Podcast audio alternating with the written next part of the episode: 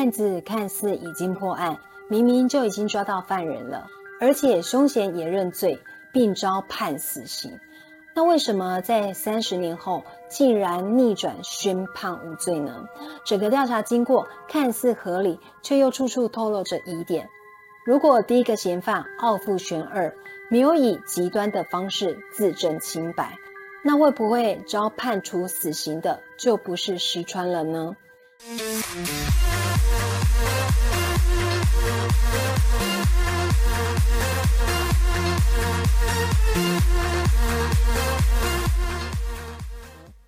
大家好，我是佳佳。上集我们说到，警方抓到的凶手石川，在得知自己被判死刑之后，竟马上推翻证词，表示自己是被警方逼供，而所谓的证物也被人指出涉嫌伪造，并且一度绝食抗议以示清白。那为什么这个案件在日本会掀起一场声势浩大的政治运动呢？主要是因为当时日本有着阶级制度，最尊贵的就是天皇，就像中国古代的皇帝一样。再来就是贵族，然后就是将军，接着是大民，也就是大地主，再来是武士，然后是平民，也就是农民，依序是工匠，然后商人，而最底层连写都写不下去的等级。就是部落民祖先所在的阶级，这些人在当时被称为会多和非人。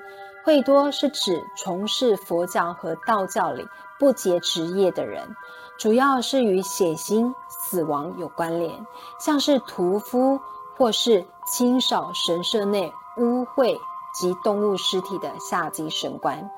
非人则是从事不正经工作的人，譬如小丑。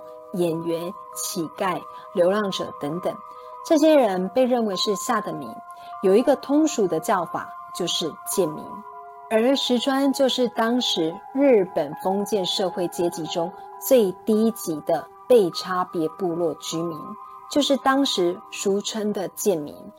在当时被警方盯上的养猪场，从经营者到员工，就是清一色的部落民。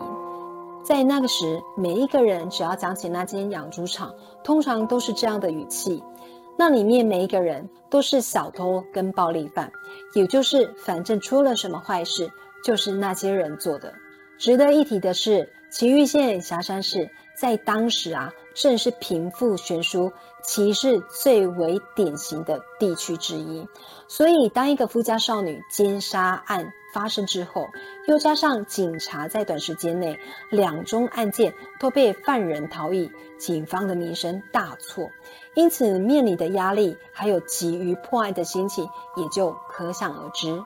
在当时，社会上有些人开始质疑，警方为了迅速破案而伪造证据，找来了社会中弱智的部落民当成戴罪羔羊，屈打成招，像是跳井自证清白的第一个嫌疑人。傲负玄二，还有被判定为凶手的第二个嫌疑人石川一雄，都是养猪场的雇员，他们的血统出身都是部落民。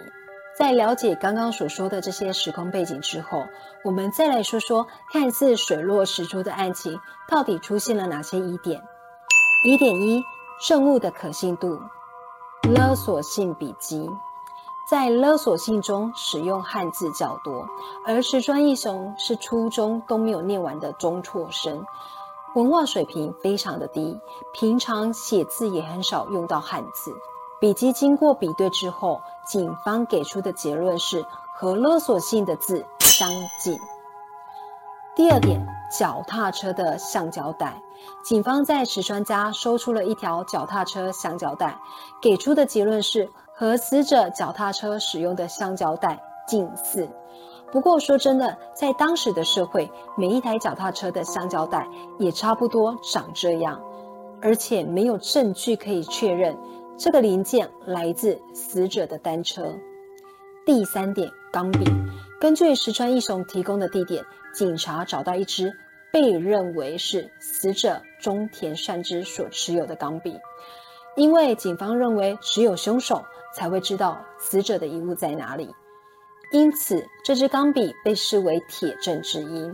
但之后经过仔细的核查，发现死者当天在学校用的钢笔写的字为浅蓝色，而警方找到的这支钢笔里面的墨水却是深蓝色。第四点，手表。警方在石川一雄所提供的地点，还找到了一只西铁成牌的手表，同样被警方认为是属于死者的，同样也视为铁证之一。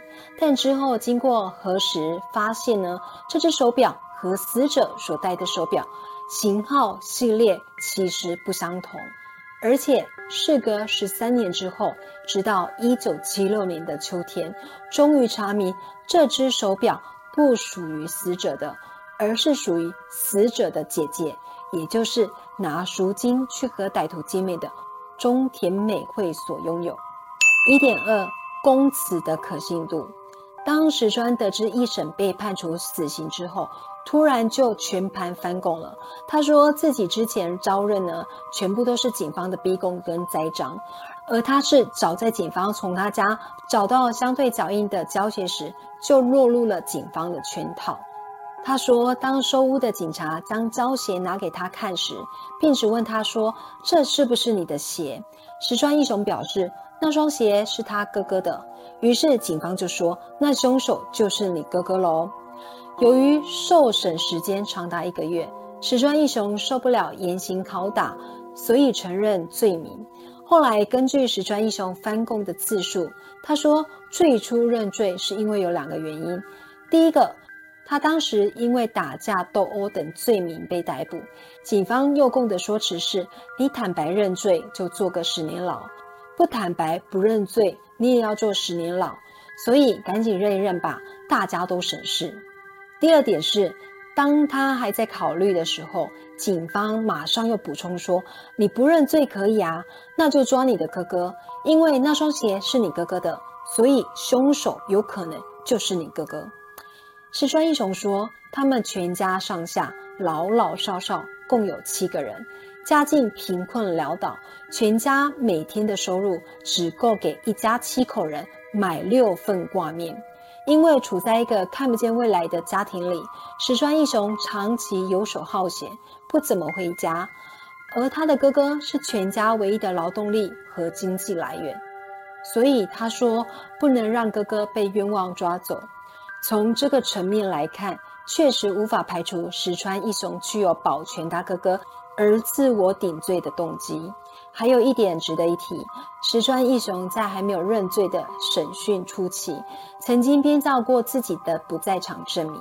他声称呢，自己在案发当天哦，一直在外面工作，直到下午的四点哦，才回到家中。经过查证之后呢，发现这是一个谎话。当天他并没有外出工作的证明，而且他说自己在下午四点结束工作，和死者遇害的时间非常接近，这刚好说明他可能并不知道死者的死亡时间，因为验尸报告指出中田死亡的时间是四点二十分左右。如果是凶手，而且这个不在场证明又是假的，照理说他应该会避开这个死亡时间。疑点三：相关人证的离奇死亡。霞山事件最迷离也最让人毛骨悚然的地方，就是在案件侦查过程中，从凶手被判处死刑之后，有很长的时间里，和这个案件呢有关的人员，竟然陆陆续续的失踪跟死亡，而且死因全部离奇不明。大致的统计有这些：一九六三年五月六号。第一个嫌疑人奥富选二跳井自证清白。一九六三年五月十一号，曾主动向警方提供目击情报的路人田中生，竟然用刀刺入心脏而亡，但为何刺入原因不明。一九六三年五月，石川义雄曾说与自己共同犯案的养猪场工人某某某。此人之后失去了行踪，而且一直没有人找到，直到现在。一九六四年三月十八号，曾陪死者姐姐中田美惠去交付赎金地点的朋友教育振兴会会长脑出血死亡。一九六四年七月十四号，死者的姐姐中田美惠喝下杀虫剂拜拜。生前所写的日记被家人称为无法想象的内容，但家人不愿意公开。一九六六年十月二十四号，养猪场经营者的哥哥意外被火车碾死，而且当天的车站日记当中，竟然有一部分被人为销毁。一九六七年二月十四号。发现其中一件证物的发现者，八十三岁的男子死亡。一九六八年的一月二十八号，侦查此案的检察官脑出血死亡。再来就是一九七零年的十二月二十五日，曾经负责案件进行医学检验的特约医生，也曾在石砖绝食期间为他诊治，后来失踪许久，被人发现时死在一艘。停泊在泰国港口的船内。一九七七年十月四号，死者的哥哥中田健治，也就是开车去寻找失踪妹妹的哥哥，在家中悬梁选择拜拜，身边留下了书信，写着：“我不想再被家庭还有社会紧紧捆绑了。”一九七七年十二月二十一号，曾经锲而不舍追踪报道霞山事件的记者。片通军二出车祸身亡。疑点四呢？迷雾中的隐藏人物。我们在上一集曾经说过，案发当天，受害者中田善之在放学后，曾告诉他的同学，家人为他准备了生日晚宴，所以他要提早回家。但事后经过查证哦，中田善之的家人在当天呢，并没有帮小女儿过生日的打算。而且有目击证人声称，当天下午不到四点左右，曾经看到中田善之呢在路上，但是目击的地点哦，却是从学校到回家途中的反方向，而且那个时候中田善之看上去呢，好像在等人一样。另外，根据尸检结果。死者除了后脑的钝器伤跟脖子的勒痕，身上几乎没有其他挣扎性创伤。在案件调查的期间呢，也有人提出死者和侵害者也许是认识的推论。但死者究竟在等谁？十六岁生日对一个即将成为小大人的女生来说是重要的一天。既然家人没有想过为她庆生，而她谎称家人要帮她庆生，是不是代表她把这重要的一天留给一个重要的人？这个重要的人是谁？除了我们所说的疑点之外，还有刚刚和大家说的案件相关人相继的死亡和失踪。除了这些奇怪的事。其实还有一些参与这个案件的调查及审判人员，也曾遭到过威胁跟袭击。